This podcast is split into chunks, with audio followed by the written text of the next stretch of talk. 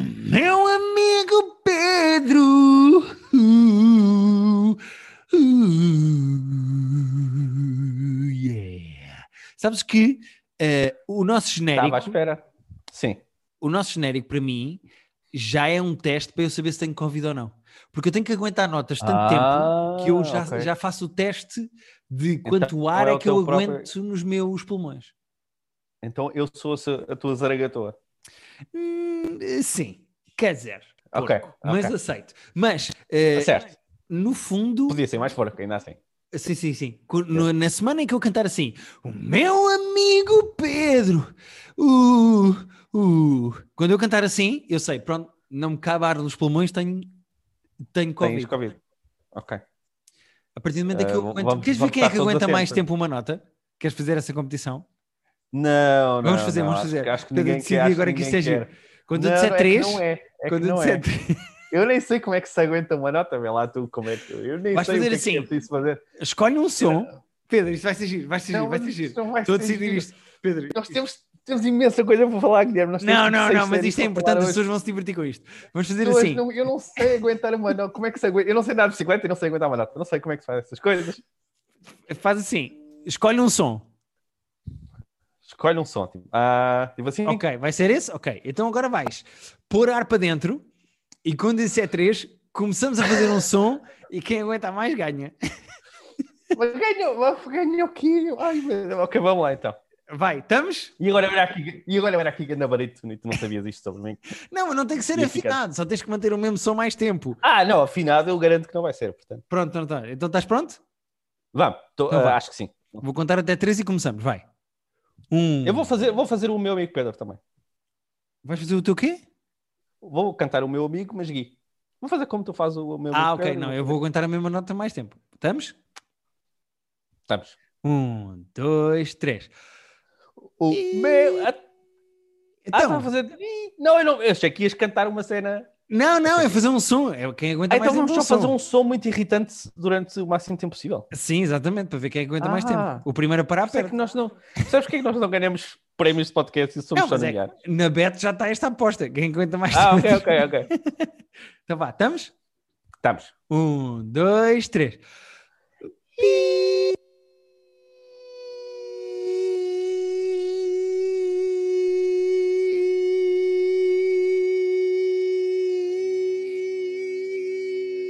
Já foi, já foi.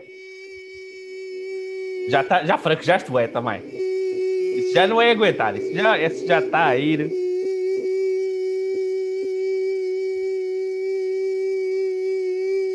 É que está só a aparecer interferência, isto é horrível. Pessoas, eu peço tanta desculpa por tudo que está a passar. Eu vou pôr, agora é tarde, quando as pessoas chegarem aqui, já, vai- já vai ter acontecido, mas eu vou pôr uma nota no- na descrição do podcast para as pessoas poderem saltar este momento doloroso. Porque sabes que há pessoas que estão tipo no- a- a- na passadeira. na- a passa- Tu perdeste tão rápido. Eu que eu não sei se tu não tens coronavírus, Pedro. Não, mas tu, tu começaste mal, tu, isso, a tua nota foi e voltou a vezes. Isto, nada disto foi regulado. Tu querias um árbitro Foi- para esta foi- competição que eu inventei em 20 segundos? Uhum. Não queria uma máquina do tempo para não termos que fazer esta competição que tu inventaste em 20 segundos. Olha, eu achei giro, mas tudo bem. Pedro, como é que estás esta semana? Estou bem, obrigado. E tu? Estás bem? Viste boas séries? Estás satisfeito com o teu. Vi, eh, estou as senhor. Acho que, tenho coisa, acho que tenho coisas boas para partilhar É, foi uma semana positiva. quarentena. Foi, acho que há coisas giras para as pessoas verem, agora que estão confinadas em casa, espero que eh, o máximo possível. Sim, sim, também espero, também É espero. de Voltaram os diretos do Bruno Nogueira e tudo, portanto não há desculpa para as pessoas casa. Exatamente. eh, que eu não É. vejo, mas que espero que as pessoas Eu vejam também não gostem, acompanho mas- porque normalmente à noite estou a ver outras coisas, séries e filmes e assim, para falar Exato. aqui, mas mas reconheço qualidade e quer que as pessoas vejam e que fiquem em casa. Exatamente. Eu acho Mas que houve boas coisas. nós esta semana temos de começar pelo WandaVision. Temos, temos de começar pelo WandaVision, que acho que foi a grande estreia da semana. É a grande da Apesar semana, de- do mês e provavelmente do trimestre, diria eu. E do trimestre, é, é raro as pessoas dividirem as coisas por trimestre, não é? Sim, até ia Não, então- o semestre, mas achei que era exagerado. Ah, ambicioso, ambicioso. É Até porque eu só tenho medo que esta conversa seja curta sobre o WandaVision, porque não faço ideia, não faço puta ideia o que é que está a passar. Ah, não, mas eu acho que há imensos uh, pontos onde podemos conversar e, e seguir ah, então, então, então vamos tentar fazer isso. Uh, eu, eu... Eh, mas eu antes disso queria falar. Já entramos no universo da Disney Plus, já entramos no universo das notícias sobre o Marvel Cinematic Universe. Uh, vamos falar do WandaVision sem dúvida nenhuma, mas eu queria fazer uma pequena nota antes de entrarmos por aí, que é tu viste o que é que aconteceu com o novo filme do Thor? O que aconteceu quando eu vi que começou a ser filmado, é isso? Já começou a ser filmado, o Chris Hemsworth, Chris, Chris Hemsworth já disse que começaram a filmar, mas o que aconteceu que foi é. absolutamente brilhante e que nós temos de falar aqui ah, foi que sei. o Matt Damon era suposto ser uma surpresa no filme. Ele já tinha entrado no último. Certo, certo, fez um cameo no último a fazer de Loki, de ator numa peça de teatro Exato. que fazia de Loki dentro do filme. A questão é que o turismo da Austrália estragou tudo e disse: ah. Sim, sim, estamos a receber aqui a gravação do filme, com o retorno de atores que toda a gente gosta, com Chris Hemsworth, Natalie Portman e também Matt Damon. E toda a ah. gente diz assim: ah, peraí, alto, Matt Damon está de volta. Os gajos estragaram. Ah, não vi isso. Olha, estragaste-me tu a mim, que eu não sabia. Não, ia saber eventualmente. Uh, não, não tinha visto isso. Ah. Portanto, é, dizer, o tá turismo Marvel... da Austrália, exatamente, o turismo da Austrália a Marvel a Marvel. a ser mega, pois, a Marvel quer ser mega secretista com tudo isto. O turismo da Austrália foi o Tom Holland desta, deste filme. Exatamente. Só que sem estar a fazer gracinhas no Instagram, não é? Porque ele faz sempre. Sim. E a questão, que o que é divertido aqui, o que é divertido aqui é que o gajo fez um cameo no outro filme, portanto pode voltar sendo uma personagem mais proeminente ou fazendo só um novo cameo a fazer daquele ator que fez de Loki. Uh, em ambos os casos, porque as pessoas podem ou não lembrar-se disto, mas no Avengers Endgame o Loki morre. Portanto, o Loki que existe e que vai fazer a série da, da Disney Plus é um Loki de outra timeline portanto, é o Loki, mas não é o Loki do Endgame. É o Loki do Endgame morreu no início do filme. Ele uh, morre mesmo? Morre no início do filme. Eu nunca, eu nunca me lembro de nada. Ele tenta esfaquear o, o Thanos ah, depois do verdade, Hulk verdade. ser. É mesmo no início verdade. do filme. Lá na, sim, na nave, na nave, na nave. Na nave. Uh, ele tenta esfaquear o Thanos e o Thanos mata. É, não, claro, claro. E depois o, o Loki que foge com o Tesseract, uh, que até está preso, está com aquela semi-máscara de Covid e não sei o uhum. quê. Uh, é esse que está na série e esse não é o Loki uh, da timeline que nós acompanhamos. Mas pronto. o Matt Damon fazer de Loki, vai fazer o ator que fez de Loki no outro filme do Thor. Se for isso, é muito giro, é possível que seja uma graça com isso, será um cameo, será uma personagem. A única coisa que nós sabemos com alguma certeza, uh, das poucas coisas que se sabem sobre o filme do Thor, uh, Love and Thunder, é que Natalie Portman vai Will the Hammer. Ela vai uh, pegar ah, no martelo. Okay. Ela vai ser a Thora. não sei muito bem como é que se diz, mas ela vai ter o poder do Thor com o martelo. Eu estou muito entusiasmado. E é do, do nosso amigo... É Taika Waititi. É Taika, Taika Waititi. Taika que eu descobri Waititi. agora está tá, tá mesmo a lançar o, fi, o filme novo dele. Está mesmo a sair. Uh, e é baseado num documentário que, que eu tinha visto há uns anos, que é muito divertido, sobre uma, a equipa de futebol das Ilhas Samoa, acho eu, de umas ilhas do Pacífico, que são tipo a pior equipa do mundo, que levaram tipo 31 a 0 da Austrália. E é um documentário muito giro sobre isso e ele agora fez uma adaptação para filme que está a sair agora, a qualquer momento. Portanto, estou entusiasmado com isso. Uh, não sabia que ele entre tratar, tratar, do Thor e do Star Wars que tem tempo para fazer filmes sobre equipas de futebol tem, de tem. Samoa. Tem, tem. Mas como tu já viste, como tu nos dirás mais à frente, uh, equipas de futebol e treinadores de futebol podem dar coisas muito interessantes de se ver. Sem dúvida absolutamente nenhuma, apesar de terem muito pouco realismo desportivo. Mas já vamos falar disso Verdade. mais à frente. Já vamos falar disso mais à frente. Uh, WandaVision, Pedro, eu quero saber da grande expectativa que havia, da grande pressão que tinha uma nova série do mundo da Marvel depois do Endgame. Porque isto é o primeiro produto original que existe da Marvel depois do Endgame. Uh, da grande expectativa que havia e da pressão que tinham estas personagens e esta série, o que é que tu achaste destes dois primeiros episódios do WandaVision? Olha, achei bem feito da parte deles, inteligente da parte deles, de, de darem uma cena tão diferente que tu nem, nem associas ao Endgame, quase. É tipo, olha isto que é tão diferente e que vocês nunca viram nada parecido na vida. Mas é e que parece leve de início, mas que eu imagino que vai ter, vai ter complicações eh, psicológicas mais profundas à frente. Sim, eh, no momento em que nós estamos, e atenção, eu, eu tenho pena de ter que fazer estes eh, announcements, mas eu vou fazer, que é para depois não recebermos mensagens. eh, ou para o Pedro não estragar a vida de populares comediantes e guionistas eh, deste país, como a Susana Romana, Ela Com me vai spoilers perdoar. Eu, neste eu, podcast. eu fiquei mesmo, fiquei mesmo alto quando ela me disse que. e que- com razão, e com razão. Mas, só para Peço avisar, desculpa, Susana. eu e o Pedro vamos falar a partir de agora do WandaVision com spoilers. Portanto, se É. vocês ainda não viram o episódio 1 e 2 de WandaVision na Disney Plus, Saltem. não ouçam. Aqui na descrição, aqui em baixo no episódio, na descrição do episódio está. Sendo que é relativamente difícil, tipo spoiler. Este não, não, tem, não tem muitos spoilers. Vai ter um bocadinho, Pedro, porque eu já li teorias, tenho aqui informações. Ah, tenho- mas aí é teorias. Aí é Certo, mas também vamos teorias. falar dos episódios eh, inteiros. Imagina que alguém não viu e não, Não, quer certo, saber. certo, mas não, não há assim nenhuma revelação que tu tenhas tipo, what? Como assim? Não, ele morrer, por exemplo. Não, estou a brincar. Isso já é do endgame. Se as pessoas não sabem isso, já vão tarde para o Exato. WandaVision. Mas eu percebo o que tu queres dizer. E eu acho que a grande coragem da Marvel neste momento em fazer a série do WandaVision é exatamente esse. Porque há, há uma coisa que é comum nas bandas desenhadas, nas BDs do, da Marvel, que é é comum haver assim uma espécie de micro-universos paralelos em que de repente isto acontece. Uhum. Uh, e ser uma coisa limitada de tempo fechado. de- são oito episódios em que o Sim, Hulk é mau e mata o Iron Man. Ei, pronto, vamos ler esta história durante oito E episódios. depois, e depois aquilo desaparece e não há consequências, não é? Pronto, e não há consequências, era aquilo e depois continua tudo igual. Eu acho que é engraçado, eu não sei, eu acredito honestamente, e tudo prova nesse sentido, tu- tudo está a ir nesse sentido, de que o WandaVision tem implicações no universo do Marvel Universe. Mas Eu acho que, eu acho que eles estão a fazer isto de modo a que tudo tenha sempre implicações no. Certo, certo, certo. Eu acho que só o What If, a série que vai estrear também na, na- no Disney Plus, é que vai, ter, vai ser mesmo 100% dissociado do universo e vai ser só uma espécie de uma realidade paralela de e se?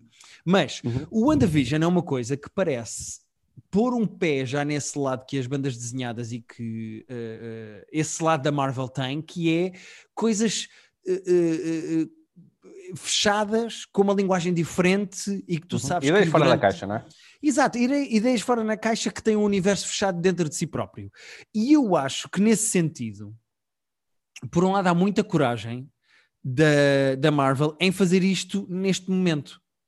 Se bem que, se eu fosse acionista da Marvel, ou Kevin Feige, ou o que quer que seja, e tivesse de decidir coisas pela Marvel, eu acho que isto era o ponto perfeito para começar a arriscar este tipo de coisas.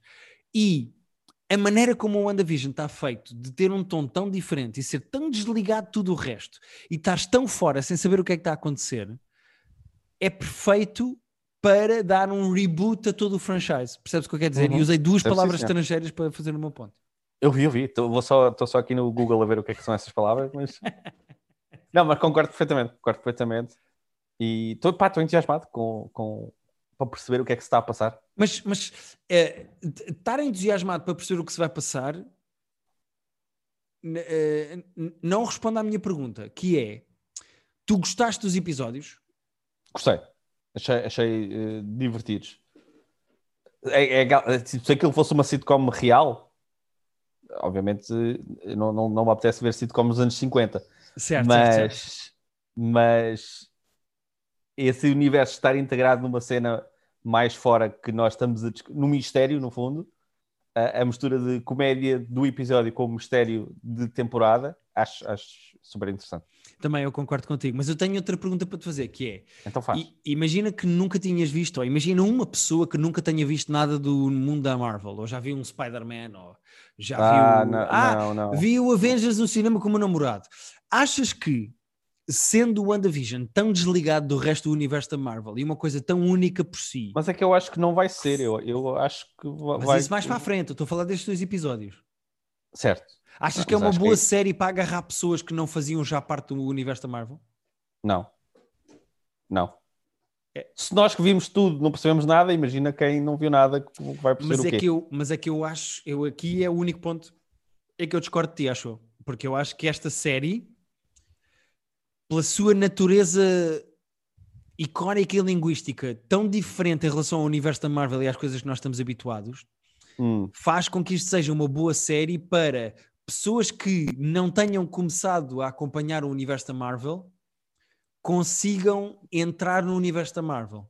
Vai depender, por exemplo, do, do quanto é que eles vão, quanto tempo é que eles vão gastar, por exemplo, a explicar quem é, quem é o Wanda e quem é o Vision e quem é que eles são e de onde é que eles vêm. Porque nós Certo, sabemos certo, isso certo, já. Tipo, as pessoas que estão a acompanhar isto há anos sabem. Se eles forem explicar por ti- tipo fazer flashbacks dos filmes, dizer, "Ah, olha, o, o Vision nasceu assim, a Wanda vinha daqui, aí sim, aí dá para estarem a entrar pessoas novas. Se eles estão a partir do princípio que quem está a ver aquilo já viu tudo e, bo- e bola para a frente, que eu prefiro que sim, então vai ser complicado quem não viu nada começar a apanhar referências do de repente à medida que eles forem aparecendo. Sim, é só porque eu acho que o que o, WandaVision faz, mais ainda não entramos bem no episódio, estamos só a falar do que, o do que a série representa em termos de linguagem. Mas o que eu acho que a, a grande força do WandaVision neste momento, e, e- e não estava pensado para ser a primeira série na Disney Plus do universo da Marvel, estava a ser pensada para ser outra e acabou por ser esta. Mas eu acho que esta ganha força porque é a primeira vez que o universo da Marvel, o MCU, e eu estou a falar do mundo, não das BDs, mas de- de- dos filmes, deixa de ser uma coisa clássica de filme de ação de super-heróis para passar a ser uma coisa do universo de banda desenhada. Uh, E esse salto acho que é uma coisa que faz com que se possa ganhar pessoas novas para o universo do MCU. Uh, não que isso seja, quer dizer, não sei quantas pessoas é que sobram que não tenham visto já coisas da Marvel e que queiram ver Pois, agora é coisas isso. novas, acho que não É sobram isso. muitas, mas pessoas que não tenham se calhar interesse em coisas do género, pronto, está bem, depois o Capitão América atira o escudo e ganha a, a porrada. Coisas que tenham, pessoas que tenham interesse em coisas um bocadinho mais artísticas ou diferentes ou originais dentro de um universo de super-heróis, têm aqui espaço para isso, acho eu. Uh, Eu não sei, lá está, vamos ter que ver mais episódios até para ter a resposta a isso. Mas eu não sei se a Marvel está muito preocupada em quem não viu ainda e vai começar a ver coisas do MCU, ou se eles estão preocupados em tipo, ok, nós sabemos que vocês gostam, muitos de vocês, se calhar, só vão subscrever o Disney Plus porque nós vamos ter estas séries, portanto, vamos fazer cenas para sim. vocês. Sim, sim, sim, Todas as pessoas novas que a Marvel possa ganhar a gastar dinheiro em coisas da Marvel, da Disney. certo. Mas É. eles têm mesmo meio que apontar para estamos a tentar ir buscar pessoas novas ou estamos a tentar Sim, sim, sim. agradar quem já cá está. Por isso é que, entrando nos episódios, eu disse que tinha muita coisa para dizer sobre esta série, porque eu estou mesmo fascinado com isto e com, a- com eh, com o lado original e diferente disto, porque eu estou mesmo fascinado com isto. Há coisas que eu gosto, há coisas que eu não gosto, mas eu acho que uma decisão que foi muito inteligente neste sentido foi juntarem o primeiro e o segundo episódio, porque eu acho Sim. que esta estética toda de sitcom dos anos 50 no primeiro episódio e 60 no segundo episódio, sendo que o primeiro episódio é mais colado ao I Love Lucy. Uh, e o segundo episódio já é mais colado ao, ao Bewitched. Dizendo que o primeiro também é colado ao Bewitched, mas há inspirações dos anos 50 no primeiro episódio e dos anos 60 no segundo. Eu acho que isto é tão fora e tem uma linguagem tão própria que eu acho que fizeram bem em colar os dois primeiros, porque se eu tivesse de esperar uma semana para ver o segundo e o segundo fosse tão parecido com o primeiro como é, eu ia achar. Hum, então, mas isto vai ser tudo assim. E eu acredito que o terceiro já seja, já faça mais a ponte para uma coisa mais. eh, para percebermos mais o universo e que aquilo está incluído. Eu acho Também que a decisão de juntar o primeiro e o segundo foi muito, muito, muito esperta. Também acho que sim. É mesmo- até porque é para nos dar uma amostra maior do que é que isto vai ser antes de. Antes de lá está, antes de começarem a abrir a caixa e a, e a percebermos o que é que se passa. Sim, sem Porque já dúvida. percebemos que se passam coisas. Tipo, eu durante um- uns segundos ainda achei que se calhar tipo, toda a série ia ser. Ia ser eles nos anos 50, vá, mas eh, claramente há, há forças externas aos anos 50 a acontecer. Sim, ouves uma voz no rádio a chamar por Wanda. eh, há personagens a aparecerem dentro da série que são de outros filmes, como por exemplo a Monica Rambeau do Captain Marvel, é uma das personagens que está na festa da piscina e que a Wanda tem que apertar a mão. Hum, Eh, ou seja, há aqui há- há- o universo Marvel está a tentar entrar dentro destes Exato. dois episódios. Entrar já é para dentro, mas está a tentar entrar na linguagem nestes episódios, nesta linguagem televisiva dos anos 50 e 60, sendo que, pelos estilos e pelas imagens que nos chegam do episódio 3 e 4, os próximos são os anos 70 e depois 80. Portanto, eu acho que há uma, uma espécie de uh, evolução, evolução temporal okay. lógica nos episódios. Agora, há várias teorias para isto. Uh, uh, isto é dentro da cabeça da Wanda? depois não sabemos. A Wanda foi colocada de alguma maneira num sítio em que é obrigada a viver dentro de uma sitcom, porque há uma coisa que tu has de reparar que é, há duas coisas que acontecem na série que eu acho que são bem feitas. A primeira é as personagens gravitam todas à volta da WandaVision, da Wanda e não do Vision, porque uhum. há personagens que nem sequer se lembram do próprio nome, a menos que apertem a mão dela. Há personagens que, quando começam a provocar, começam a sofrer.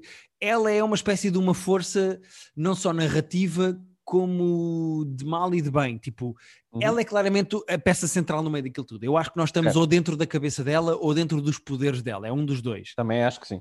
E outra coisa que acontece no episódio, que eu não sei se tu reparaste ou não, que é a estética toda é sitcom dos anos 50 e 60, mais especificamente no primeiro e no segundo episódio. Mas sempre que alguma coisa quebra isso, como por exemplo a voz na rádio, o helicóptero que tem cor, ou o gajo com fato da abelha que sai do esgoto, a linguagem eh, eh, eh, narrativa de realização muda e fica uma coisa moderna. Aparece cor, os planos mudam, sim, sim, vai, o som muda.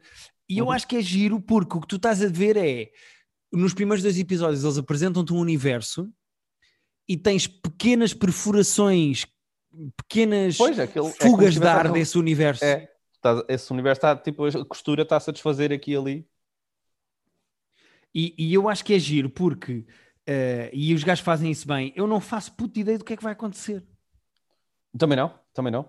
E pá, no, no, nos canais da Fox e nos canais normais, às vezes tem dado um, uns trailers do WandaVision e ve vejo mais cor nesses trailers, nesses anúncios que nem, nem preferi, preferi, nem ver, porque eu gosto de ver as coisas sem saber. Uhum. Mas eu acho que lá está, vamos caminhar cada vez mais para a realidade que nós estamos habituados do MCU uh, a, ser, a ser a norma e eles a saírem desta televisão, acho eu, de, do universo da televisão. Sim. Mas eu concordo contigo que se passa na cabeça da Wanda de alguma maneira, uh, dela estar aprisionada dentro de, do próprio cérebro. Vamos entrar aqui no mundo das, das, teorias, porque eu estive a investigar isto na internet e há aqui teorias. Tens teorias? Então diz-me teorias. Uh, há aqui uma teoria, um dado e uma questão. Queres primeiro a hum. teoria, hum. o dado ou a questão? Não são a mesma coisa? Ok, a teoria. Não. Queres primeiro a teoria? Vamos por ordem, pode ser. Ok. Não, por acaso teoria é bom para o fim, não é? Então, queres dado. a teoria ou dado? Então, dá-me um dado, quero um dado. Dado. Sabes a data que está no quadro, no, no calendário, que é 23? Que eles não se lembram Sim. do que é que é, eles Exato. acham que pode ser uma data importante para o casal, mas não se lembram o que é que pode ser. Uhum. Depois, com o coração, percebem que pode ser Hart, que é o nome do patrão, e o chefe vai lá jantar e não sei o que, não sei o que mais. 23 é o número de filmes de, do MCU. Ah, ok. Isto é um dado que pode ou não querer dizer que há mais uma fuga do universo a tentar entrar dentro daquele, daquela linguagem. Ok. Uh, agora queres. Agora a quero a questão. A questão ou a teoria? A questão. Queres, okay. queres deixar a teoria? A, a questão é. Não é, acho eu, uh, dúvida nem problema para ninguém de que a Wanda e o Vision são personagens um bocadinho mal exploradas na, nos filmes. Sim, Ma isto é mais verdade no caso da Wanda do que propriamente no Vision, porque tu no Vision tens praticamente um filme inteiro que explica de onde é que ele vem, para que é que ele serve e o que é que ele é, que é o Age of Ultron. Mas a, Wanda e o Vision são personagens que são um bocado renegadas para um papel, se não secundário, terciário quase, porque secundário é mais. Lá, a... é?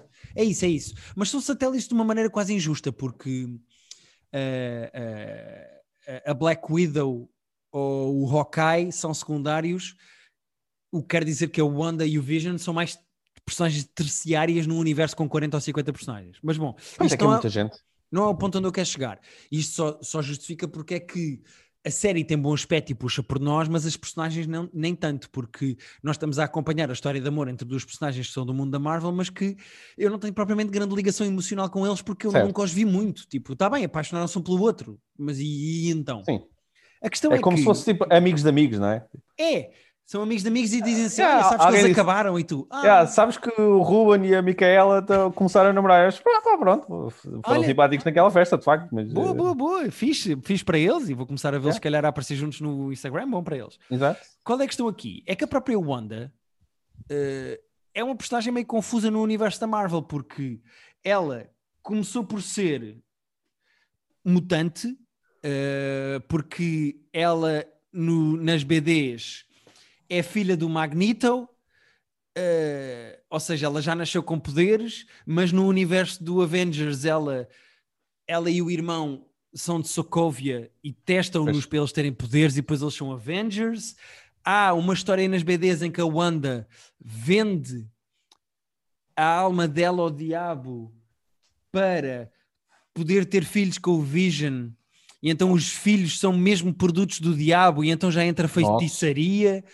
Sendo que, e atenção a isto, isto pode ou não ser importante para a série, vão se lembrar de mim quando virem mais episódios do WandaVision. Uh, o nome da mulher que ajuda a Wanda a fazer um pacto com o diabo e a vender a alma dela para ter filhos com o Vision Hum? é Agatha, que é o nome da vizinha dela nesta série do WandaVision. Ah, nada é por acaso. Na Nada é Marvel, por é acaso. Estou só a deixar informação, vocês fazem com isto Ah, o que quiserem. muitas migalhas. Nós somos este tipo de podcast. Eu trago para aqui, Guilherme. vocês colhem e ceifam este trigo da maneira que entenderem.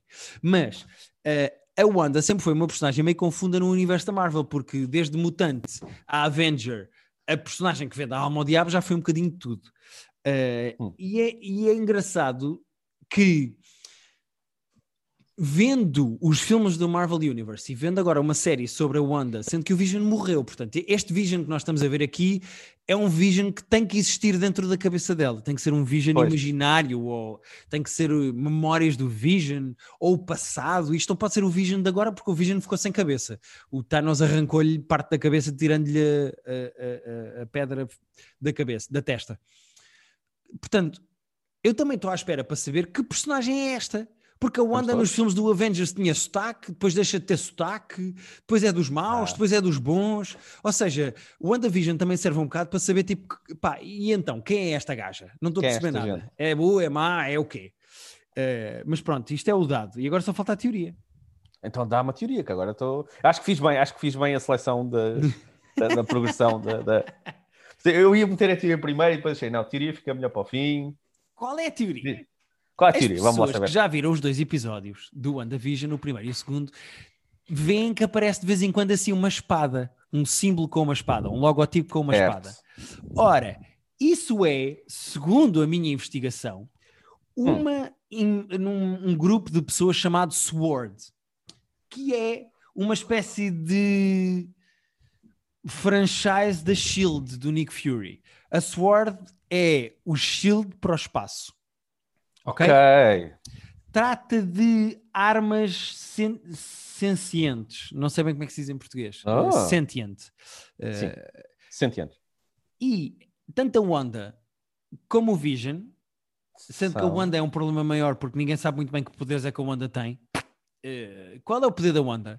É telequinésia? É Pois, entrar na cabeça sim, das que sim, pessoas? né? É mexer as coisas? Ninguém sabe muito bem qual é o poder da Wanda, mas tudo bem. Espero que também se descubra em breve. Mas uh, a SWORD é uma, é uma espécie de sub-departamento do SHIELD, do Nick Fury. Tu lembras-te no fim do Spider-Man Far From Home, quando se descobre Hum. que o Nick Fury, que está no filme todo, afinal é aquele gajo shapeshifter, o Ah, Talos. exato. É, é o. Sim, sim, sim. E descobre-se no fim do filme que o Nick Fury está numa nave meio esquisita no meio do espaço. Ah, sim. Há a teoria de que afinal essa nave é a base da SWORD. The Sword. Ah. Cheira-me, Guilherme, e vou fazer aqui a previsão. No final desta temporada, eles vão anunciar uma temporada de Sword. para- Sword não, mas já há uma série do Nick Fury. Ah, do Nick Fury, mas eu não me admirava que, da mesma maneira que eles com o Star Wars fizeram o Book of Boba Fett anunciado no final do Mandalorian, Verdade, verdade, verdade, verdade. cheira-me que vamos ter um anúncio de uma série nova ah, no espaço, da tal da Sword, a confirmar-se essa teoria. É possível, é possível, mas pronto, as pessoas ficam a saber que eh, aquele símbolo que se está a ver é uma espécie de subdepartamento uh, da Shield que se chama Sword e que trata de, de é mais o departamento para o espaço. Um, Uhum. Agora- Sabes o que é que quer dizer sorte ou não? uh, por acaso posso te dizer em 30 segundos. Uh, é porque eu também não sei de cabeça o que é que quer dizer shield, mas sei que shield quer dizer alguma coisa que já foi explicado várias vezes, mas eu não tenho cabeça para decorar uh, factos. Infelizmente. Mas é daquelas siglas, aquelas siglas engraçadas. Uh, Sentient World Observation and Response Department. Gosto. Eu, lá está, prevejo uma série da Swords no futuro próximo. No futuro próximo, quer dizer, no final do ano, vá. Altamente possível. Agora, só para fechar aqui o departamento do WandaVision, que me dá prazer, muito prazer falar, porque acho que é mesmo uma coisa original e diferente. Eu estou a gostar muito do tom da série. Acho que faz uma homenagem muito gira às sitcoms dos anos 50 e 60, com as narrativas típicas da altura, como por exemplo, o chefe vem cá, vem cá jantar, tens de fazer Sim, um não há jantar. nada. É, é muito Eh, giro, é muito, é muito bem pensado mesmo e muito bem O executado. tom é muito giro, eu acho que aquilo cola de uma maneira engraçada com o universo da Marvel, de uma forma original, mas também diferente. Estou muito contente com o WandaVision e estou muito entusiasmado para os próximos episódios. É, completamente de acordo e cá estaremos para a semana. Tinha para- mil para coisas para continuar. dizer sobre isto, Pedro, desculpa. Não, não, tinha- eu, eu, é que eu vi e pensei, olha, não, não sei o que é que está a acontecer, não sei o que é que vamos falar, mas Guilherme veio preparadíssimo com, com, com teorias, dados eh, e outras coisas que eu me esqueci já o que é que era. Há questões também, questões. Pronto, Pedro, eh, alguém. Acho que aqui, acho que não, acho que aqui uma excelente eh, explicação do episódio, uma um excelente debate sobre, sobre Sim, abrimos não aqui só a caixinha e vimos como- as peças. Exatamente, tivemos mesmo a ver o capô do, do WandaVision. O que é que queres falar mais, Pedro? Dizia outras coisas.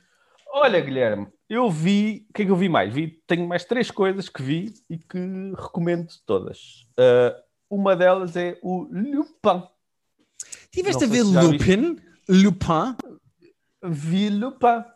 E posso dizer que é bastante divertido. Não é a melhor coisa que já foi feita em televisão, Uhum. mas, mas vê-se bastante bem. O Lupin. Uh, Francês, não lembra é? um bocadinho. Netflix? É francês. Francês, Netflix. Ah, lembra um bocadinho o Sherlock, porque da mesma maneira que o Sherlock pegou numa personagem ah, vitoriana, o, o Lupin é baseado no- nos livros do Arsène Lupin, que se não me engano saiu em 1905, portanto é uma Que personagem é um que ladrão, não tempo. é? O Lupin é ladrão.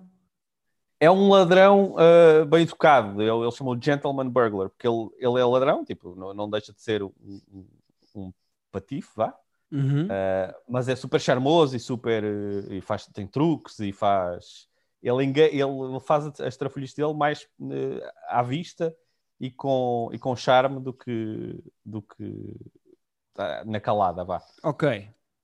Só que ao contrário do Sherlock, que eles simplesmente pegaram na personagem e transpuseram para o século XXI, não é? No Lupin, uh, a personagem cresceu a ler os livros do Lupin e então tipo, meio que assume a Ah, eles personalidade. assumem o universo, assumem os livros. Não assumem os livros. No Sherlock assumem os livros. Aqui ele, ele- a personagem lia os livros quando era pequenino. Não, E não. e é quando ao cresce- contrário. No Sherlock não assumem os livros, dizem. Esta é a personagem dos Ah, livros. sim, e- certo, certo, certo. É Sim, dentro sim. do universo dos livros. Exa- exatamente. Ok, ok, ok. Ah, epá, e a Netflix fez aquela coisa que já tem feito com, com a Casa de Papel e com outras, que é a temporada tem 10 episódios, mas vocês agora só mamam 5 que se fodem. E quando nos apetecer, nós logo vos damos a segunda metade da temporada. Ah, portanto, o último episódio acaba a meio da história. acaba a meio da história e não posso dizer que não seja um bocadinho frustrante, mas daqui a uns meses, que eles não sabem quando, voltam. Mas o ator que faz o Lupin é o Omar Sy, que é aquele ator que já tinha feito os Intouchables. Exatamente, que é o do senhor Ah. da cadeira de rodas. É o senhor da cadeira de rodas e do. e ele, ele não é o senhor da cadeira de rodas, ele é o amigo dele. É o outro, sim. Pá, mas ele tem tipo. Eu já tinha visto os Intouchables, ele estava bem, mas ele nisto, ainda por cima, a fazer um tipo um galã, vá. Este gajo tem, uma, tem, um, tem um- uma presença e um carisma do caralho. Ele está muito bem nisto. A série é muito divertida, porque eu gosto de séries com, com truques, com aldrabices, com. Tu achas que é por aqui, mas afinal é por ali. chamava aquela série, aquela série que o Circon adorava e que nos dizia para nós vermos? Que era sobre gajos Oh. que faziam de esquemas e trafolhices. Não, não estou a ver qual é. Ai, como é? Era ficção? Era. Uma série inglesa sobre gajos que faziam tipo esquemas em bares. eh, Ah, mas isso- Isso não era ficção, era? Isso não era. Era, Ah, era ficção. Ah, não era. É porque também há um reality show. Vá, tem- há, um, meio documentário sobre isso. Pois é, mas havia essa série, havia. Ah, que eu não me vou lembrar do nome agora. Chama isso. É Mas, esse tipo de eh, truques que ele faz? É tipo assim, estes truques de roubar mais- de uma forma. Também divertida. faz um bocadinho disso, mas ah, tem uma escala maior. E isto aqui, e não é tanto que tipo, são cinco episódios para já, mas há uma história longa vá, que vai sendo contada ao longo da temporada toda. Não é só tipo, ah, este é o episódio em que ele ah, rouba isto. Ok, ok, ok. há uma narrativa maior. Pá, é divertido, é muito bem feito, é est- extremamente competente na realização e, na, e no guião. E ah, eh, boa, boa, não é leitura, mas bom visionamento de, de confinamento de uma coisa que é leve, mas é bem feita. Cinco episódios de 45 minutos, parece-me bem. Vê-se bem. 5, depois de- queríamos que fossem 10, mas depois já temos direito a 5. Eles não anunciaram ainda quando é que sai a segunda metade, mas Sendo que a segunda um metade padrão- são só mais dois episódios. será? O IMDB diz que só faltam 6 e o 7. O IMDB, não sei se sabe. Eu acho que faz sentido ser o mesmo que, que a primeira parte da temporada, sinceramente. Ok. Porque também tens os casos de, de lá está, do Casa Papel, em que são tipo 4 mais 4, acho eu. Ah, e eles têm feito isso de sai a temporada, é, é uma temporada, mas sai metade numa altura e uns meses depois sai. Eu acho que talvez, acho que ainda este ano teremos a segunda metade da temporada. Ok. Mas recomendo. Eh, O que tens mais? O que é que eu tenho mais? Eh, olha, Pedro, eh, comecei a ver a tua coisa favorita de 2020. Estou tão feliz, Guilherme. Eu não eu sabia que assim ia chegar, não sabia quando. Estava um bocado apreensiva. Eu já sei, já sei que tu estás a gostar, portanto já não estou, não estou nervoso neste momento como estaria se não soubesse. Mas pá, era importante para mim que tu gostasses do Ted Lasso.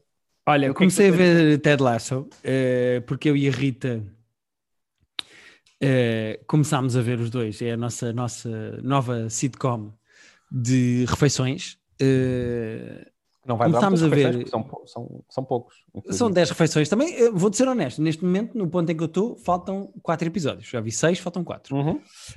Um, e eu achei que isto ia ser uma coisa muito mais futebolística do que é, apesar de ser Não. muito futebolística, atenção. Mas É, eu é, achei mas- que ia ser mais futebolístico do que é. Quando eu estava a impingir a série no, no WhatsApp, naquele grupo que nós temos os três, a Rita perguntou: Eu vou gostar? E eu disse: Eu acho que sim, apesar do futebol, porque eu acho que é perfeitamente possível de se apreciar, ah, mesmo quem não liga especialmente ao futebol. Como por exemplo eu, atenção, eu gosto muito de desporto, Exatamente. mas eu acho futebol, o futebol em si, acho um desporto overrated. Eu acho que as pessoas gostam demasiado de futebol para o que o futebol é.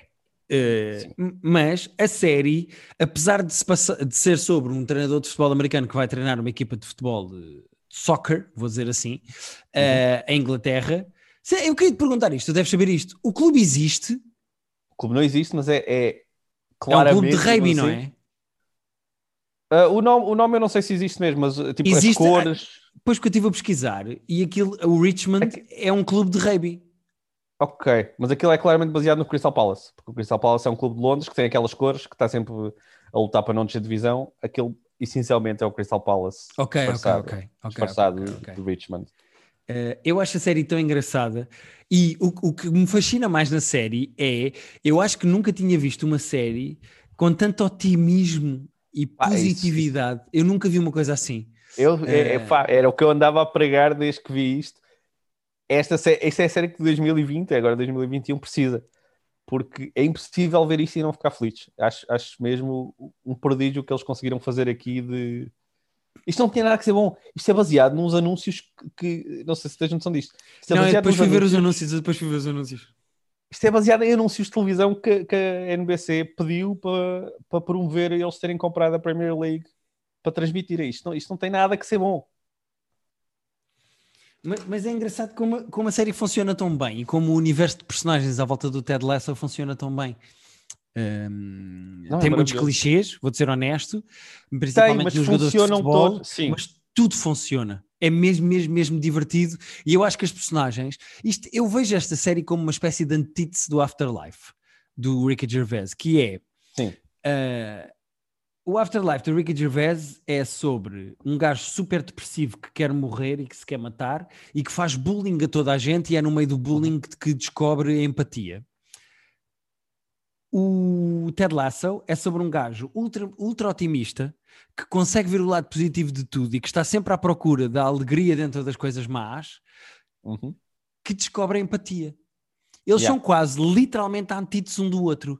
E a maneira, sem ser pedante ou infantil, como uma personagem como o Ted Lasso consegue ser sempre interessante, sem parecer um deficientezinho que não tem noção da É, que realidade. é, é, é tão difícil, tipo, É- é eu, isso, eu não sei pá. como é que eles acertaram o tom disto entre a escrita e o, e o próprio Sudeikis Epá, a o fazer isto. Sudeikis está, o Sudeikis está brilhante a fazer esta personagem É, é isto- porque ele roça sempre o parecer um deficiente, mas não. Não, mas é que é, tipo, esta série, sabe aquela coisa dos universos paralelos? Eu acho que tipo, há um milhão de maneiras desta série ser péssimo. Tipo, pegar nesta ideia, pegar neste, é, tentar fazer isto. Há, há milhares de maneiras disto não funcionar, disto ser tosco, disto ser infantil. E esta, eu acho que estamos num universo em que isto funciona bem e funciona tão bem. Verdade. Estou muito feliz, estou a gostar muito. Não quero fazer spoilers para quem não viu, mas eh, quando acabar a série, em princípio, para a semana já vou falar de tudo. Eh, mas estou mesmo, mesmo, mesmo só- muito feliz. Eu tenho só mesmo pena que isto seja do- da Apple Plus e que as pessoas tenham que estar a- enfim, a- à procura disto. A Rita, como tem a Apple. Plus, não tenho feito piratarias para ver. Tenho visto no Apple Plus. da Pronto, é só que há poucas pessoas que têm Apple Plus e, e gostava eu só gostava que a série fosse da Netflix no sentido de ser fácil e acessível às pessoas. Porque pá, eu acho que esta série faz bem mesmo. Eu acho que é impossível acabar um episódio e não ficar mais feliz do que no início do episódio. Sendo que eh, já chorei com a série. A série é profundamente dramática, Sim, sim, a série, a série Eh, tem momentos tristes mesmo. Ah, mas super bem feitos. muito. É, eu, eu gosto mesmo, mesmo desta série. Também gosto E muito. estou entusiasmado em que acabas de ver para falarmos ah, do resto que te falta. Ah, tu viste que estás no 6, o que é que aconteceu agora? Muito Eh, rapidamente, sem spoiler. O que é que aconteceu agora? Eh, os gajos fizeram aquela espécie de pseudo-macumba para, para tirar eh, o- a maldição da, do treatment room. E quando ele Ok. consegue aproximar os jogadores todos, eh, a chefe do clube eh, manda para o Manchester United os- o melhor jogador, o Jamie Tart. Ah, o Jamie Tart. E ele fica todo fodido e diz: Agora que eu estava a conseguir aproximá-los, é que tu mandas o gajo embora. Pronto, estou ne nesse ponto. Estou nesse ponto.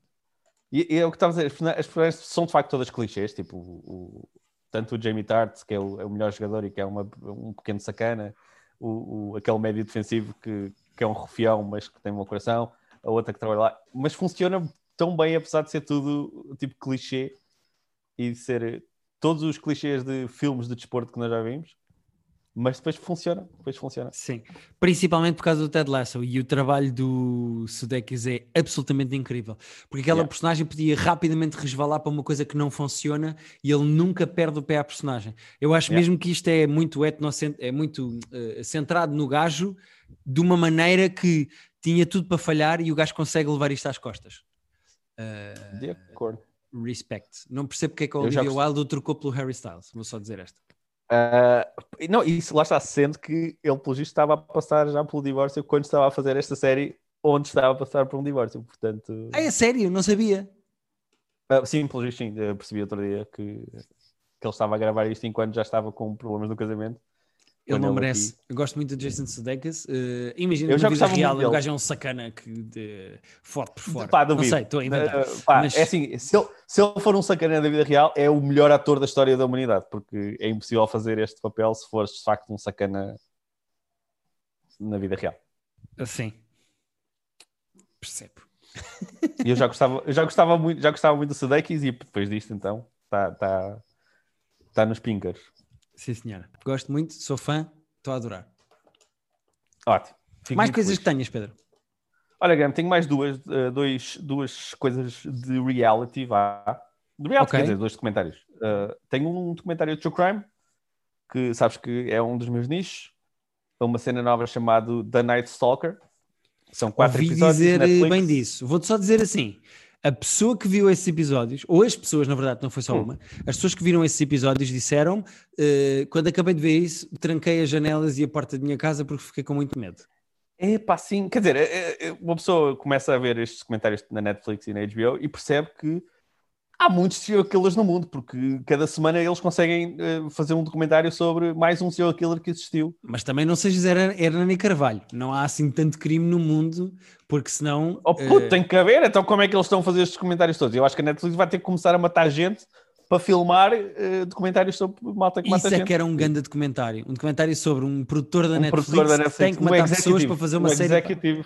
Yeah. Ih, bora fazer isso, Pedro. Bora, bora, vamos escrever. Uh, apaga esta parte. Nós não pagamos nada, né? não editamos isto, senão pagamos. Imagina uma série para... sobre um comentador de crimes tipo Hernani Carvalho, que faz um programa Sim. da manhã, um documenta crimes, que tem que começar a provocar crimes para ter crimes para falar.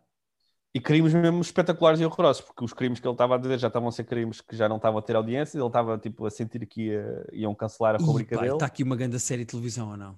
Putz, vamos a isso. Vamos Vou apontar esta ideia enquanto tu falas. Então, mas fala okay, do okay. Night Stalker.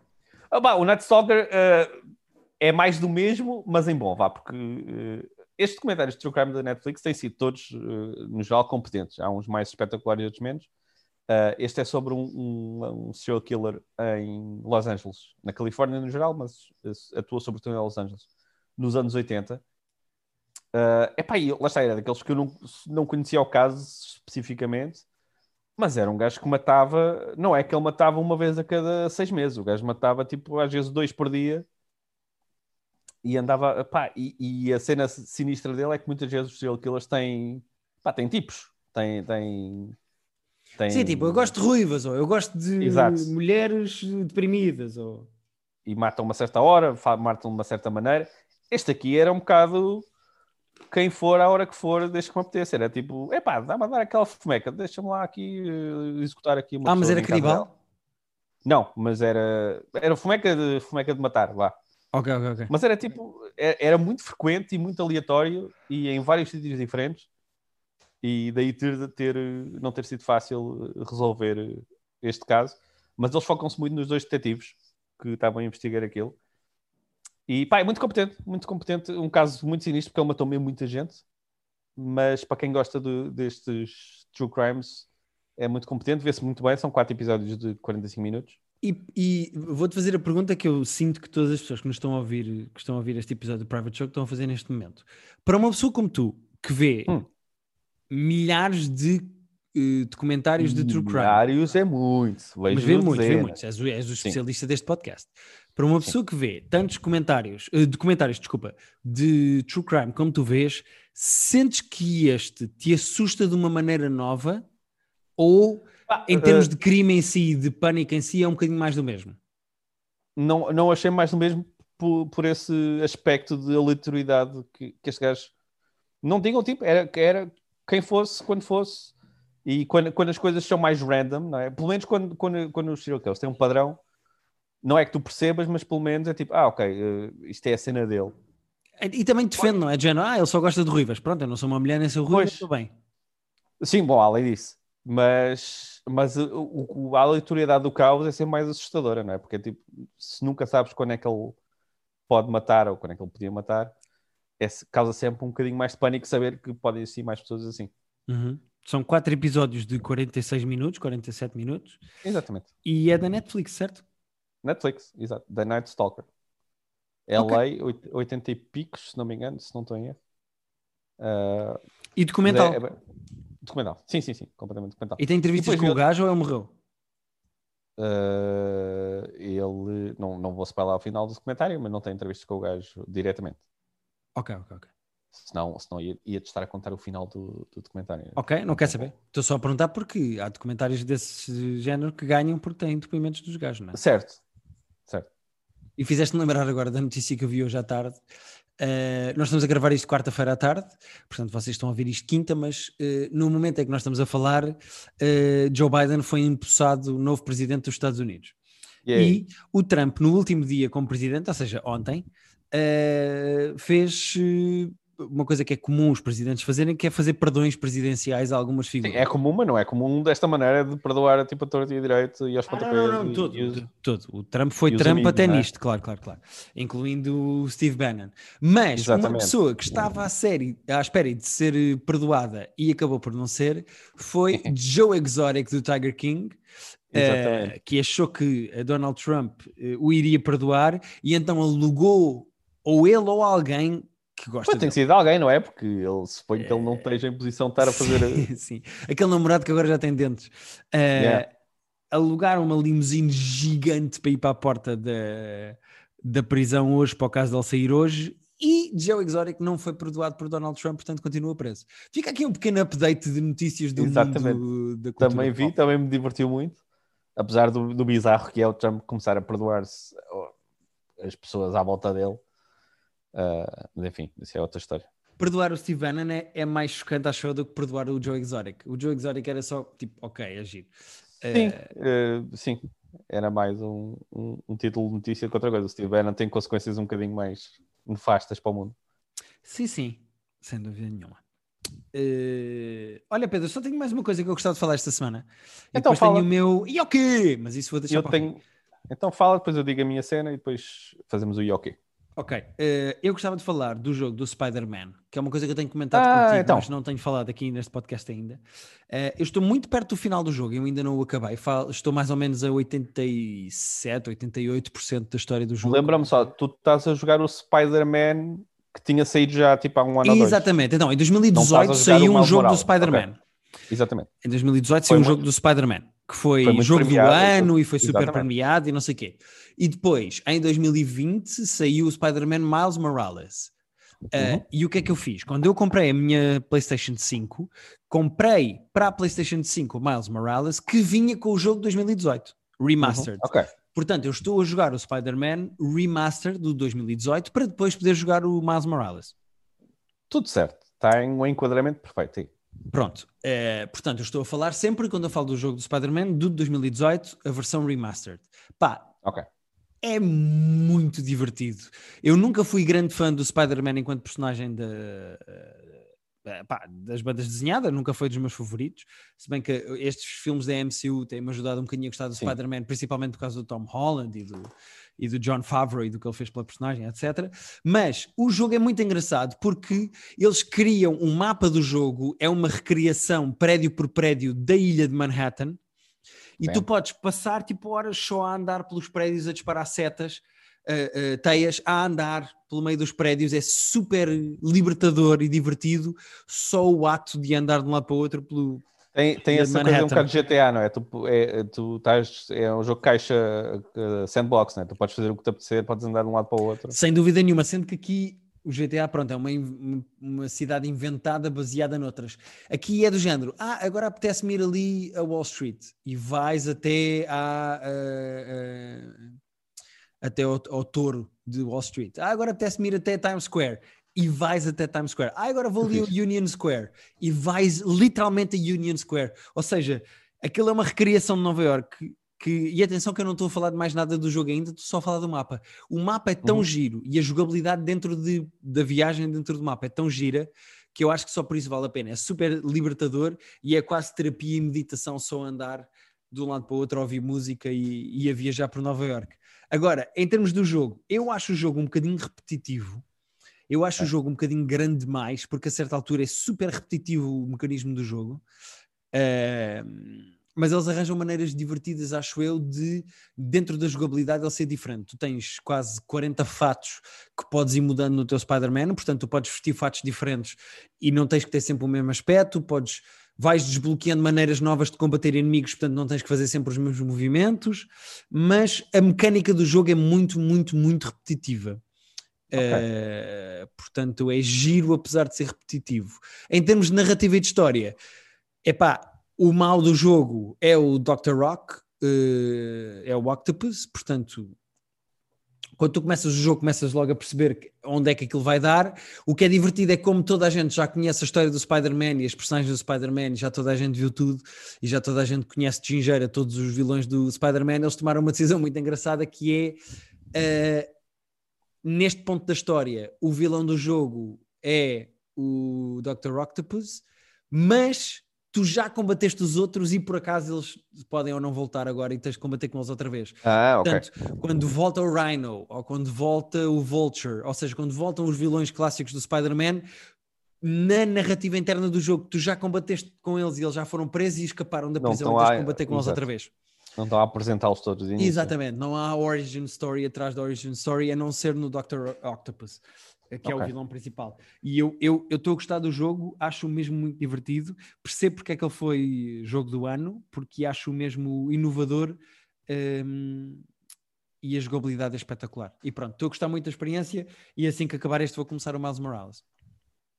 Estou curioso para saber até do Miles Morales, porque eu este aqui já tinha ouvido falar que de facto era muito. Era isso, era muito divertido e era muito fixe ficar a, a passear por Nova Iorque mais Epá, do que é o resto do É- jogo. É que às vezes apetece só tipo, olha, agora vou estar uma horinha só a andar de lá para outro. Eu fazia muito Eh, isso lá está no GTA. de, agora vou meter neste carro e vou dar umas voltas e depois já se vê se acontece. Sim, e acontece a, a cena, lá está, que acontece no no- nos jogos da Rockstar, de estás a andar pelos sítios e de repente acontece uma cena para tu ires fazer ali perto. Sim, ah, tu tens que, com- tens que resolver um certo número de crimes de vários tipos em várias regiões. A cidade de Nova Iorque Ok. é dividida por de regiões. Ok. Ah, e então, se, se sabes que há uma zona em que tu tens que fazer mais não sei quantos crimes, não sei do quê, vais andando lá para outra e de repente aparece. Ou ouves tipo no auricular do Spider-Man do fato, Uhum. a polícia a dizer: Ah, está a acontecer um crime ali, tu tens que ir lá e resolver o crime. Pronto. Ok. Uh, portanto, tu podes só viajar e cagar nisso, ou podes viajar e ir andar a resolver crimes.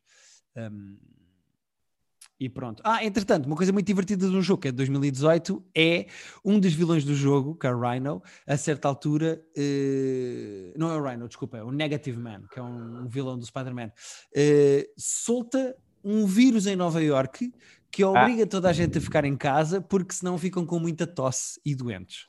Ah, envelheceu bem isso então. Atenção, 2018. Eh, queria só Ok. dizer. Ok.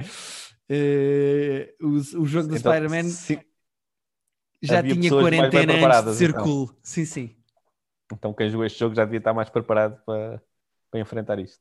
sem dúvida. Mas pronto, queria só dizer isto em relação ao jogo do Spider-Man. Sim, senhor, estou curioso. E estou curioso para saber depois a tua opinião do Miles Morales, porque eu esse, esse então nem sequer vi críticas, não sei se, se é bom, não sei se é parecido, mas vais estar cá para me, para me elucidar mais à frente. Estarei sim, senhora. Então a última coisa da semana é o documentário do Tiger Woods, que saiu na HBO, uh, chama-se Tiger só, uh, duas partes de uma hora e meia, portanto tens três horas de documentário. Uhum. é fácil comparar com o Last Dance, porque é sobre o melhor, provavelmente o melhor de sempre a fazer o seu desporto, mas é, é mais. Não é mais pesado, mas tipo, o Last Dance é muito divertido. O Last Dance é cheio de historiazinhas, giras e engraçadas e. Sim, e também é mais o nosso universo, tipo, já, já sabes mais ou menos, é aquela coisa de eu acho o basquete mais popular e cool do que propriamente o golfe. Uh, Eu e percebo, então mas é este aqui- bastidores de campeonatos de basquete é sempre mais divertido do que bastidores de golfe, não é? Eu percebo, mas, mas mesmo no tom, uh, este aqui é relativamente pouco sobre o golfe e mais sobre tipo quem é, é mais um estudo de personagem, vá, de quem é este gajo, como é que ele chega aqui. Uhum. Uh, vou dizer, tipo, os primeiros uh, três minutos do documentário são imagens do, do Tiger Woods em, em talk shows americanos. Eu já não lembro se é no Letterman, se é no Johnny Carson, com Uhum. dois anos. Ele, ele aos dois anos, o pai dele já o estava a levar a, a talk shows porque ele uh, já jogava golfe com dois anos. E a maneira como, pá, sobretudo o pai, mas a família no geral, mas sobretudo o pai, a relação que ele tem com o pai, a pressão que o pai lhe pôs para ele jogar golfe e a maneira como, pai- como a família depois eh, moldou a personalidade dele. eh, eu achei o documentário bem interessante. É menos divertido e tem menos historiazinhas giras, tipo o Daniel Rodman vai para Las Vegas e agora houve o, o Jordan está a fazer apostas com, com os seguranças do, do, do estádio para ver quem é, desculpa, quem é que atira a moeda mais longe e agora ok. há estas histórias. Este não tem tipo histórias cute. Este é mais tipo como é que esta pessoa ficou assim, o que é que leva uma pessoa a ser o melhor do mundo a fazer em alguma área. É um bocadinho mais. eh. Normalmente vem sempre dos pais, não é? É sempre os pais que Uh, fazem muita pressão para, as- para os filhos serem os Pá. melhores. Já o Michael Jackson e o, sei lá, o- não é o Federer ou o Agassi, já não sei qual é que é. Um deles também, tipo, são sempre os pais que fazem essa pressão. É assim, quando ele, ele literalmente começou a jogar golfe com 8 meses, portanto, claramente não foi iniciativa dele começar a jogar golfe Ok. com 8 meses. Ah, este aqui é mesmo um estudo de personagem muito interessante. E, pá, e tem, eh, em relação ao, ao, ao Last Dance, sabes que eu adoro o Last Dance, nós adoramos, ficou, ficou lá no topo das nossas cenas. Mas Sem o facto do Last Dance ser produzido e autorizado pelo, pelo Jordan, por um lado, dá- tem vantagem de, de, de ter a contributo do Jordan e ter acesso a uma data de coisas que se calhar não teriam sem, sem o aval do Michael Jordan, mas por outros também ficas ah, obrigado quase a não a, a ser, a ser abonatório. Vá, tipo, não podes começar dizer- o documentário do, do o Last Dance nunca diz mal do Jordan, nunca Certo, é muito tenta polémico. ser. Tenta ser. Tenta- é, é pelo menos sempre educado. Imparcial. Mesmo... Eu, é que, lá está, é que eu não acho que tente ser especialmente imparcial com o Jordan. Eu acho que mesmo quando eles vão entrar em polémica é sempre tipo, "Eh, mas o Jordan é o melhor. Ah, nunca entra, tipo, eles nunca acusam o Jordan. O, Jo- o Jordan é um psicopata e de certeza que há uma data de histórias do Jordan muito pouco abonatórias para ele. I took it personally. Exato. Mas eu, e eu acho que o facto deste documentário não ser autorizado, ou não, ser, não ter o envolvimento do Tiger Woods, torna eh, este sim mais imparcial e mais tipo, yeah, vamos dizer o que é preciso ser dito sobre esta pessoa que é complicada. E fala da putaria. Uh, fala muito da putaria, precisamente. Ok, ok, E ok. fala com, com muitas pessoas que estiveram na vida dele e que já não estão. Uh, Como uma e mulher, é isso que queres dizer? Não, não é como, aliás, posso contar só a história da primeira namorada que o Tiger Woods teve, que foi tipo no liceu, na faculdade, Eh, e que eles, eu já não sei quanto tempo é que eles tiveram, mas tiveram tipo um, dois anos. E só para contar esta história, o Tiger Woods, há um dia que ele tinha ido viajar para jogar golfe e volta de viagem, mas ele diz aos pais que só ia voltar no dia a seguir, ao dia que realmente voltou, para ir passar a noite com a namorada, porque, pá, como ele está sempre com pressão do golfe, ele disse: Não, vou dizer aos meus pais que só volto amanhã, vou estar contigo hoje e pronto. Uhum. O que acontece? Os pais descobrem que ele voltou no dia anterior e que lhe desmentiu. E há um amigo de família que diz que até foi lá à casa e quando foi lá à casa, tipo, os pais estavam os dois a gritar, a dizer aquela vaca vai acabar com a tua carreira, ela ainda vai engravidar, ela está a estragar tudo. O, o Tiger Woods, não sei se disse Jordan há bocado, mas o Tiger Woods escreve uma carta à miúda, tipo, no dia a seguir, que a namorada dela, tipo, de meses barra anos, escreve uma carta a dizer, olha, eh, só para dizer que estive aqui a pensar e acabou tudo. E nunca mais falou com esta pessoa na vida.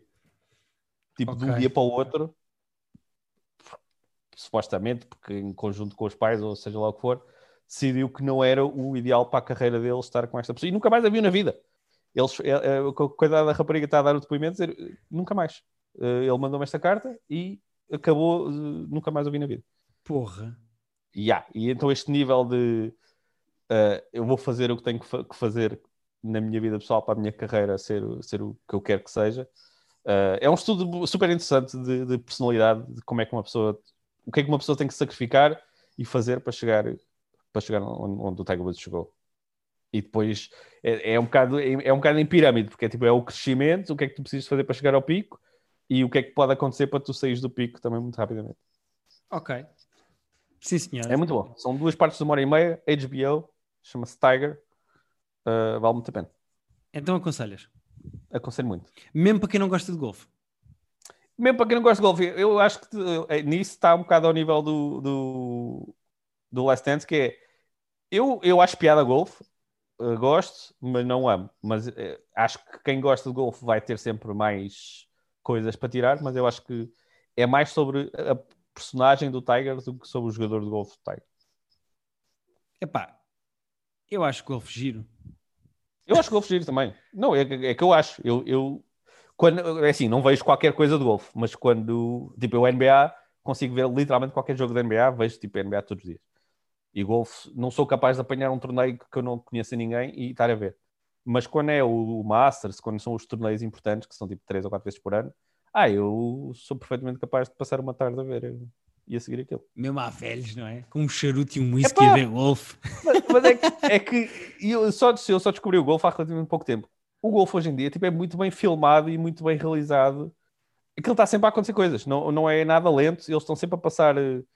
Uh, do, do buraco X para o buraco Y, do grupo A para o grupo B, estás sempre a acompanhar pessoas, estás, sabes sempre uh, quem é quem e onde é que estão, como é que está o leaderboard. Uh, é muito fácil de ver golfe hoje em dia. Eu não sei se, eu imagino que não fosse assim há uns anos, porque em termos de realização e, de, e de, das câmaras que eles conseguem fazer e tudo, isso evoluiu para uma maneira que é mais fácil de tu acompanhar, mas hoje em dia eu acho que é genuinamente divertido. Sim, senhora, fica uma boa dica do meu amigo Pedro. Um, vou, se calhar, só terminar este episódio falando do nosso Ioque desta semana. Uh, o nosso Ioque desta semana? O nosso Ioque desta semana é o canibalismo do nosso amigo Army Hammer. Ah, isso, isso de facto é o maior Ioque de sempre. Epá, uh, então de repente o ator do assim, Call Me By Your Name... Sim. Primeiro, é assim, nós concordamos todos que é assediador, não é? Pronto, aquelas conversas não são normais. Então, ele é tratar assim, as mulheres que come por kittens e conhecer as mães delas e aquele, todo aquele assédio e controle que ele faz é meio doentio, mas pelos eu... vistos, o sex talk e o dirty talk dele são super agressivos e violentos ao ponto de querer partir costelas e comer pedaços das pessoas que É que eu não li, come. aquilo havia, havia uns artigos que tu até meteste lá na nossa conversa Uh, e tinha que ele tinha muita informação. Eu confesso que tive bastante tempo a ler coisas, a ler até mensagens dele, uhum. mas não, não cheguei a parte de canibalismo. E às tantas é tipo, ok, não preciso saber mais. Tipo, chega de. Eu, eu acho que aquilo é. Vou, vou, ser honesto, eu acredito que o Army Hammer não seja propriamente canibal. Eu acho é que ele tem uma espécie de um dirty talk muito esquisito. Sabes aquela coisa que algumas pessoas fazem com bebés de ah, este bebê é tão fofinho que eu comia. Sim. Uh, imagina isso, mas com tesão e para mulheres que tu queres ir para a cama, que é ah, okay. ai, tu és tão boa que eu comia-te os pés e esmagava-te as costelas. É super ah, okay. doentio. Então, ah, é super doentio. Há... Certo, então, mas não há, não há assim nada de facto canibalesco. Não, eu, eu acho que ele não chegou a comer pessoas, mas Uh, tu terias medo de uma mulher, Pedro, com quem trocasses mensagens, que de repente numa mensagem uh, assim pré-sexual, vou dizer assim, porque é naquele ponto em que, pronto, estás quase a ir Sim. para a cama com a pessoa, já estou a combinar e há de acontecer, ou se calhar já foram e estou a combinar a próxima, ela te dizia coisas do género, o que ele fazia bem era morder-te a pila e comer-te a pila e tu ficavas sem pila porque eu comia, eu quero é comer a tua carne e há um ponto certo. em que deixa de ser sexy e passa a ser tipo doentio do ponto. Não, não, esta pessoa tem problemas, pá. Esta pessoa precisa ir ao médico. Pá, já não é... eu, não vi, não vi especificamente quais é que eram essas do Amy Hammer. Acho que, é, acho que é, depende muito da interpretação e do tom, e ainda por cima mensagens eh, tem essa dificuldade inerente de, de captar eh, tipo, o tom com que as coisas são ditas. Uhum. Uh, portanto, não quero acusá-lo de nem uma coisa nem de outra. Do que eu vi, de facto, uh, era, era agressivo, era um bocado tóxico, vá. Pronto. Não, é 100% tóxico porque mais do que propriamente sexual é controlador. O gajo Exato, queria é controlar, é, pá, e o gajo ter uma alcunha para as gajas que come, que são as kittens e não sei o quê, pá, é muito esquisito. Mas uh, uh, uh, há uns tempos no Terapia de Casal, no podcast que eu tenho com a Rita, a minha mulher, nós fizemos um top dos nossos uh, hall passes. Pronto. Uhum. E a Rita tinha dois que entretanto teve que tirar. Um porque morreu, que era o Filipe Duarte, o ator português. Ah, ok. E o outro é o Army Hammer, que entretanto. Pois é, é bom que tire, não é? Porque é maluco sabe dos que... cornos. Uh, e pronto, e então a Rita está assim um bocdo, oh, pá, então mas todos os que eu ponho na minha lista são malucos. E, e ela substituiu ou, ou, simplesmente perde, perde, pá, perde lugar? Eu, como sou um bom marido, eu dou-lhe a possibilidade de substituir. Ah, ela devia poder substituir dois por um. Tipo, a cada dois que fazem merda pode entrar um.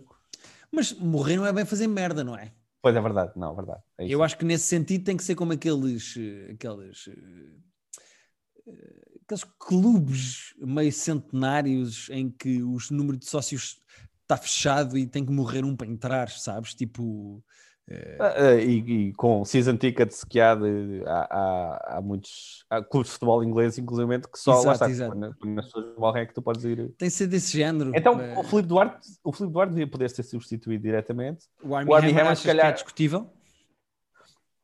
Acho que devia ser diferente. Eu acho que, tipo, se alguém faz uma merda dessas, tipo, se ela tivesse o Kevin Spacey, se alguém faz uma coisa, tipo, uh, não digo imperdoável, mas que, que necessita de substituição, devia ter que esperar, tipo, imagina, 3 anos Ok, ok. Agora okay. Ficas, ficas três anos com um a menos, como, como no futsal. Três anos uh, é muito, pá. Não pode ser um ano, é que um ano já é imenso. Repara, um o ano, tempo mas é o tipo tempo um- passa agora. Ah, por exemplo, no futebol normal, tipo, como quando, quando há uma expulsão, o jogador é expulso e pronto. Mas no futsal, ah, no futsal e no hockey no gelo, por exemplo, tu, há, há- alturas em que tu estás com um a menos, mas depois voltas a ter a equipa toda. Então o jogador ok. está tipo, suspenso dois minutos. No futsal, acho que é assim também. No handball, por exemplo, também. Estás, estás um tempo com um a menos, estás em desvantagem durante tipo dois minutos, mas depois volta tudo ao normal. Ok. E devia ser assim também. O Army Hammer agora está tipo um ano suspenso. ah, e depois no final da coisa tem que ser substituído por outro. Sub, troco por outros. Ok, faz sentido. Tá. Faz sentido. Concordo e vou adotar Estou essa estou a dar ideias, estou a dar ideias. Eh, Pedro, foi o nosso episódio desta semana. Achas que as pessoas gostaram? Uh, acho que as pessoas, as que sobreviveram uh, auditivamente ao início deste episódio, em que nós tivemos a guinchar por razões que não foram explicadas ainda. Ai, eu acho que foi muito giro. Era um teste do Covid acho e acho que as pessoas eu deviam. até- eu o- espero que até que as pessoas voltem agora ao início do episódio e façam connosco. Eu acho que as pessoas uh, desistiram. Eu estou muito curioso para ver os analytics deste episódio de quanto tempo é que as pessoas aguentaram. Aguentaram 30 Eh, segundos e depois desligaram. Eu acho que vai acontecer isso, mas as que aguentaram, acho que gostaram, porque tivemos análises interessantes a coisas interessantes. Importa também relembrar, Pedro, antes que este episódio acabe, que no nosso Ah. Patreon eh, temos duas coisas. Primeiro, um top 5 de, a propósito da WandaVision, eh, da série WandaVision, em que a Wanda está presa numa série de televisão. Eu e o Uhum. Pedro fizemos um top 5 das séries de televisão onde nós gostaríamos de ficar presos. Uhum. E, além disso, o Pedro, eh, que é o nosso eh, escriturário de Patreon, fez também, abriu uma conversa e fez uma poll em que Ah, já pergunta, estás a dizer que eu fiz tal coisa.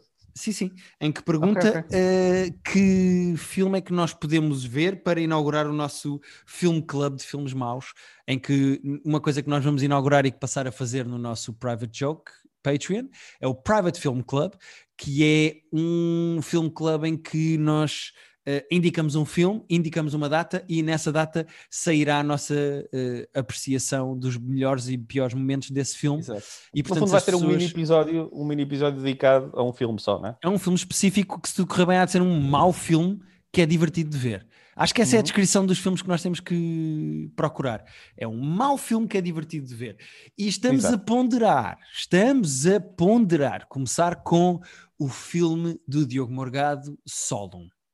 Exatamente. Mas não está fechado ainda. é Não está fechado, ainda- vamos ver. ter- Mas isto tudo no nosso Patreon, eh, que nós agradecemos muito que as pessoas eh, façam parte. Exatamente. Que visitem, que nos apoiem. Com apenas 2 euros por mês podem fazer eh, parte deste círculo bonito. Exatamente. E pronto, e é isto, meus amigos. Um grande abraço, saúde e sorte Exatamente. e até para a semana. Tchau!